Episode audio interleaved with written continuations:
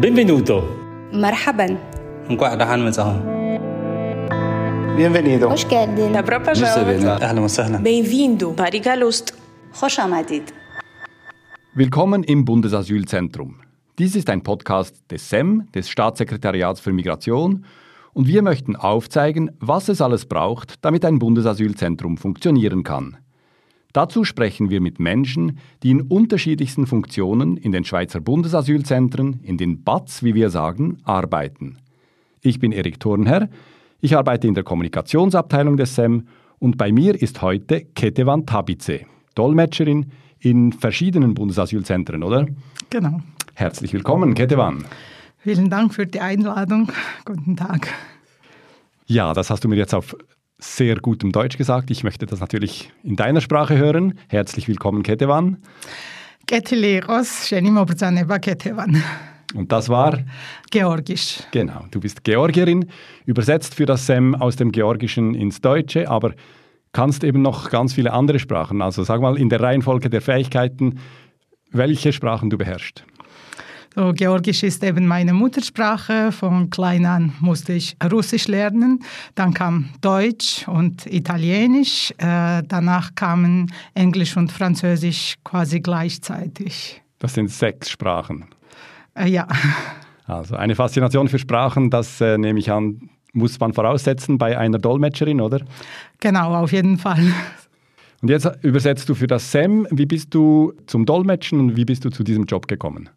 So zu meiner Studienzeit habe ich von einer Kollegin gehört, dass das SEM äh, Leute suchte, die die Sprachen äh, beherrschen, also äh, von meiner Sprachkombination, dass diese Sprachkombination gerade gefragt war und ich habe mich beworben und so kam ich zu diesem Job. Und was braucht es, damit man beim SEM als Dolmetscherin arbeiten darf? So, es gibt ein Anforderungsprofil. Einerseits äh, muss man natürlich die Herkunftssprache und die Amtssprache oder die Amtssprachen äh, auf äh, Niveau mindestens auf C1 beherrschen und äh, andererseits wird man einer ähm, Eignungs- und Sicherheitsprüfung unterzogen. Äh, wenn man alle diese Kriterien erfüllt, dann kommt man äh, zum Einsatz äh, beim SEM. Und von welchen Sprachen in welche Sprachen übersetzt du? Äh, ich übersetze grundsätzlich von äh, Georgisch äh, und Russisch auf Deutsch und Italienisch und Französisch. In all diese Sprachen? Also auf drei Amtssprachen. Also weil, weil ich habe mal gelernt, dass man eigentlich nur in seine Muttersprache übersetzen sollte als Übersetzerin. Äh, ja, also als Übersetzerin und da sprechen wir äh, von den schriftlichen Übersetzungen. Also wenn man literarische Übersetzungen macht oder sonst schriftliche Übersetzungen, ist das gang und gäbe, dass man vor allem in äh, seine Muttersprache übersetzt. Es gibt auch Ausnahmen, aber äh, beim mündlichen, äh, beim Dolmetschen ist es nicht so. Es gibt viele verschiedene Arten von Dolmetschenden in, im SEM. Also überhaupt, dass das BATS funktionieren kann, braucht es Dolmetschende. Damit die medizinischen Abklärungen gemacht werden können, braucht es Dolmetschende. Aber du arbeitest als Anhörungsdolmetscherin. Also du bist in Anhörungen dabei, wo der Asylentscheid gefällt wird. Erzähl mir doch mal so eine Situation, wo du als Dolmetscherin in einer Anhörung sitzt. Ähm, bei einer Asylanhörung ähm, erzählen Asylsuchende äh, über ihre äh, Flucht- und Asylgründe und das sind ähm, herausfordernde Situationen. Äh, äh, auch emotional, weil die Leute meistens ihre mh, Erfahrungen, traumatische Erfahrungen teilen. Und dort ist es sehr wichtig, äh, dass man neutral und unparteiisch bleibt, wie der Berufskodex für Dolmetschende das vorsieht und vor allem seine Gefühle kontrolliert, weil äh, in der Anhörung ist äh, die dolmetschende Person ein Sprachmittler, äh, lediglich ein Sprachrohr und muss im Hintergrund der Anhörung bleiben und darf auf keinen Fall eine Partei äh, einnehmen.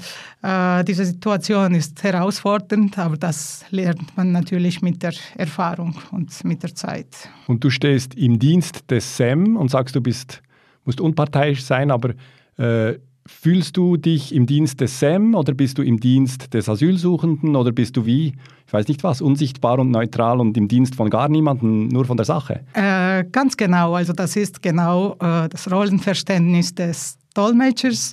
Äh, die Unparteilichkeit äh, muss gewährleistet sein äh, und es wird nur das Gesagte übersetzt, wortwörtlich. Es wird nichts weggelassen, nicht, nichts korrigiert. Fehlerhafte Aussagen zum Beispiel werden nicht äh, korrigiert. Äh, man darf von sich nichts geben, als wäre man gar nicht da. Also man ist dort mit einer Tarnkappe und dient lediglich zur Kommunikation. Und äh, die positivste Rückmeldung, die ich je bekommen habe, ist, wenn man mir sagt, ach, ich habe das Gefühl, mit dem äh, Gesuchsteller direkt gesprochen zu haben. Mhm. Und dann weiß ich, jetzt habe ich meinen Auftrag korrekt durchgeführt. Mhm. Und wie wörtlich, also du hast gesagt, wörtlich musst du übersetzen, aber wie wörtlich musst du das machen? Äh, wortgenau, also Wort für Wort, äh, Satz für Satz. Natürlich äh, kann man nicht äh, jede Aussage äh, wörtlich übersetzen.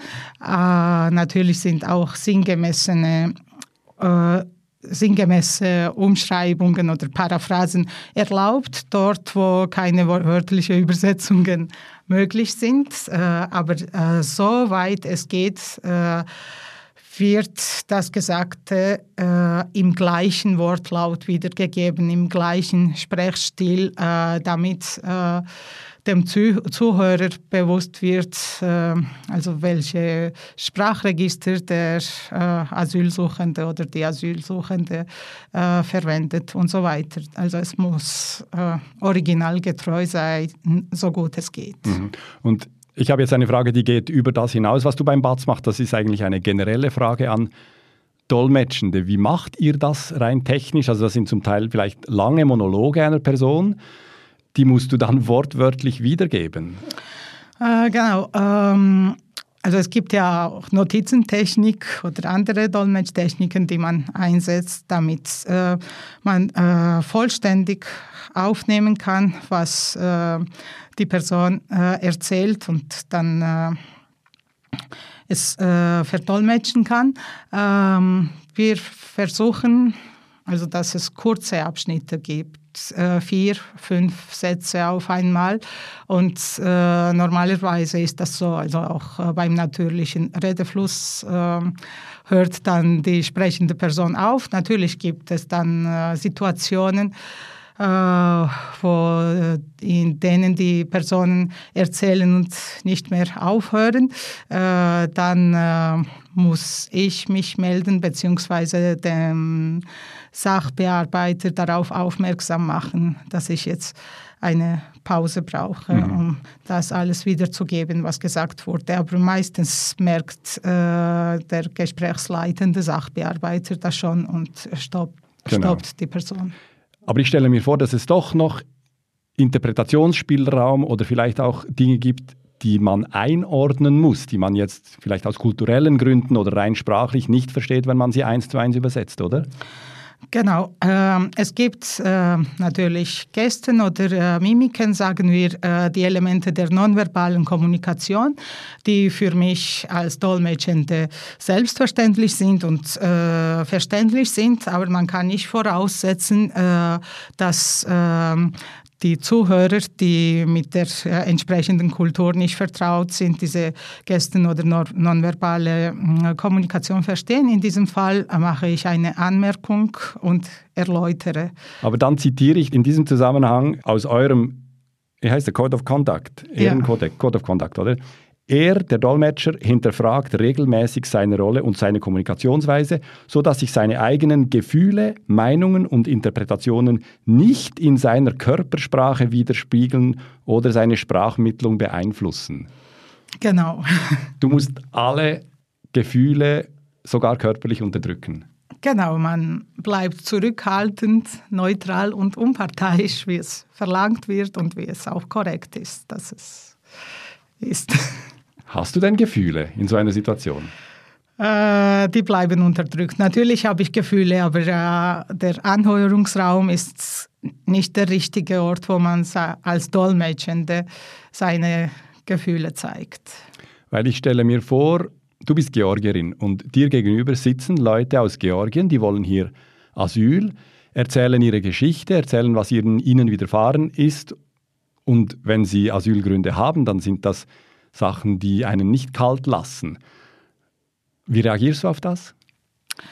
Ähm, ich habe gelernt, mit Gefühlen umzugehen und ich reagiere, also ich nehme eine professionelle und neutrale Haltung ein. Äh, ich reagiere gar nicht eigentlich. Ich übersetze äh, gebe das wieder, was gesagt wird und alles andere äh, spielt keine Rolle. Also niemand fragt mich nach Gefühlen und es muss auch nicht sein. Aber ich frage dich jetzt für einmal danach und ja. wir sind nicht in einer Anhörung, oder? Ja. Also diese Gefühle, auch danach oder während dem Gespräch, die Gefühle, die du hast, was sind denn das für Gefühle? Also wenn jemand aus deiner Heimat kommt und erzählt, dass etwas schlimm war oder auch jemand Russisch sprechendes aus einer Region, äh, und du übersetzen musst, was denen widerfahren ist.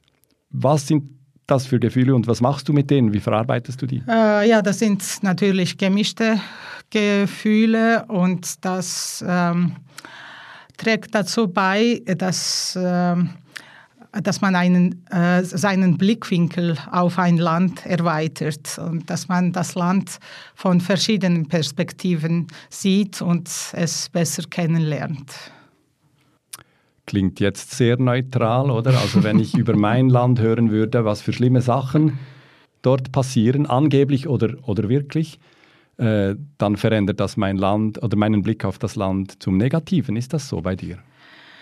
Äh, würde ich jetzt nicht sagen. Also ich nehme das zur Kenntnis, aber natürlich kenne ich auch die äh, Sachen oder viel mehr Sachen, die positiv sind. Man kann nicht einen negativen oder einen positiven Blick auf das Land haben. Man nimmt das alles zur Kenntnis und man kennt die allgemeine Situation.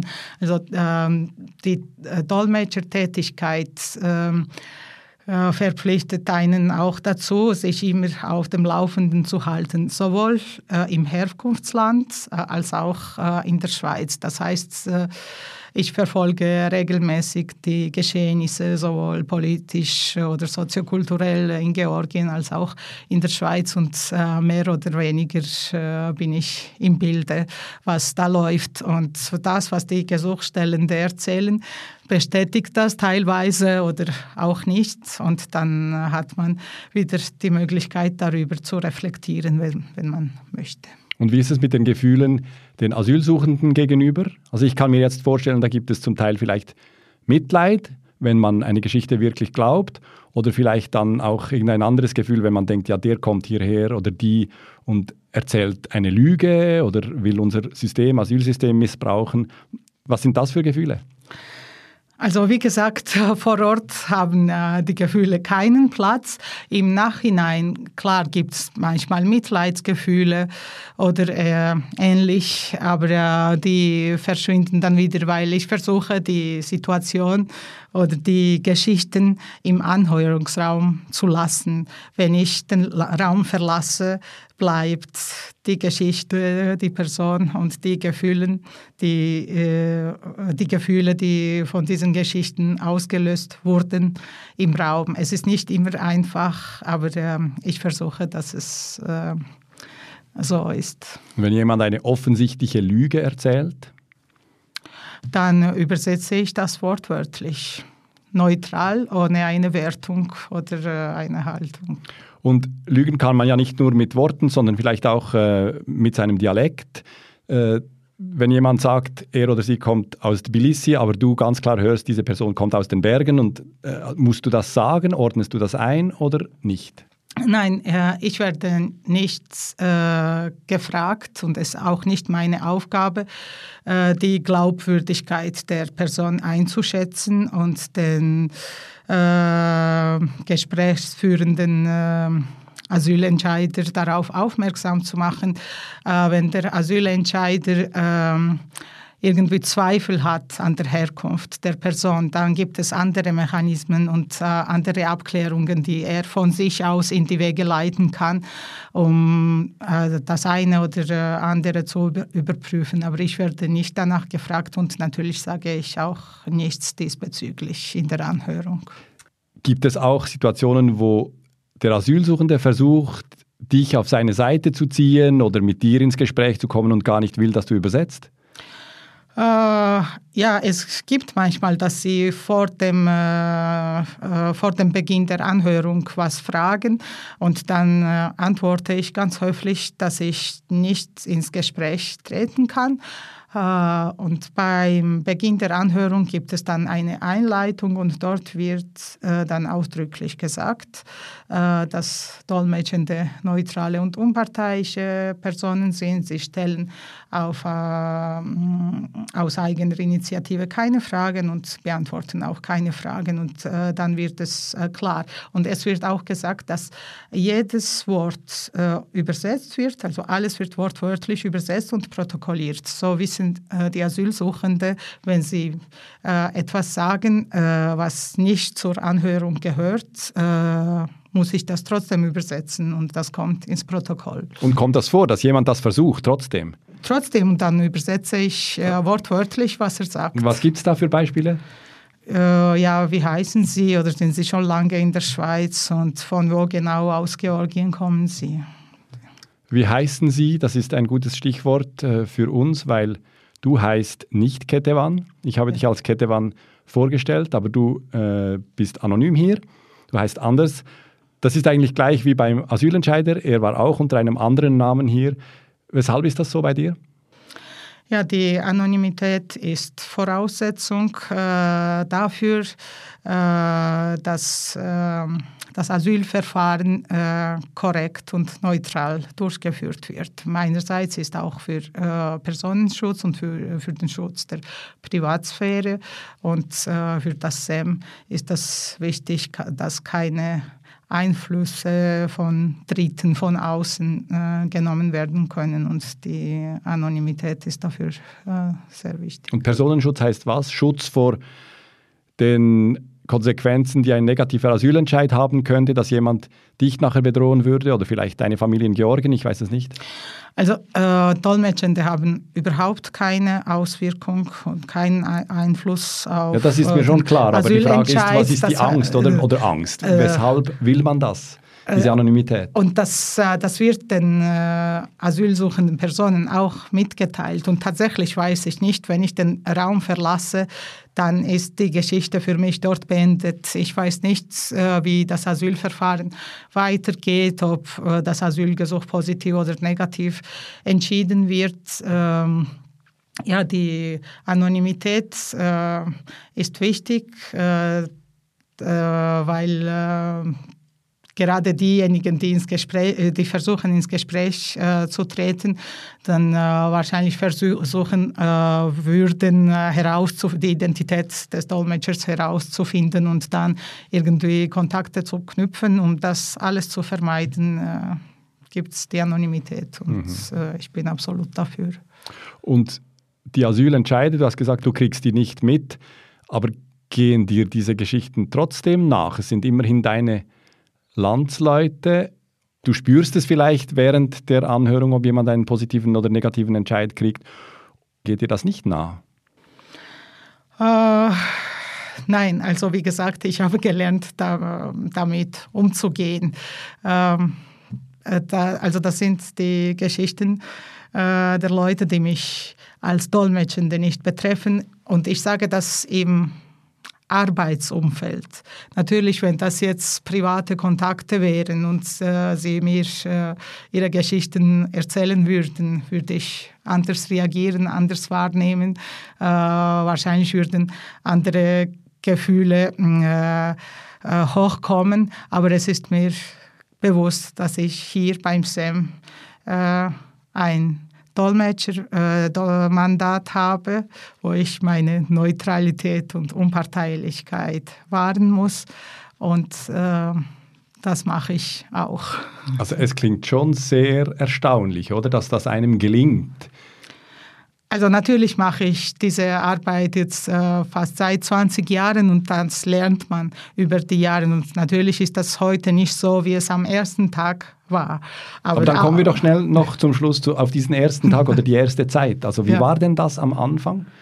Ja, am Anfang war es nicht einfach, weil äh, man muss lernen, diese Gefühle zu verarbeiten und äh, auch äh, ja, dass, äh, dass äh, einen, diese Geschichten einen nicht dann äh, immer verfolgen oder dass man diese Geschichten nicht immer äh, mitnimmt. Äh, es hat schon seine Zeit gebraucht, aber nach der dritten oder vierten Anhörung ist mir schon klar geworden, dass ich diese Last nicht tragen kann weil äh, je nach Häufigkeit des Einsatzes und so, das kann sehr viel werden. Und äh, ich habe dann gelernt, äh, diese Situationen im Anhörungsraum zurückzulassen.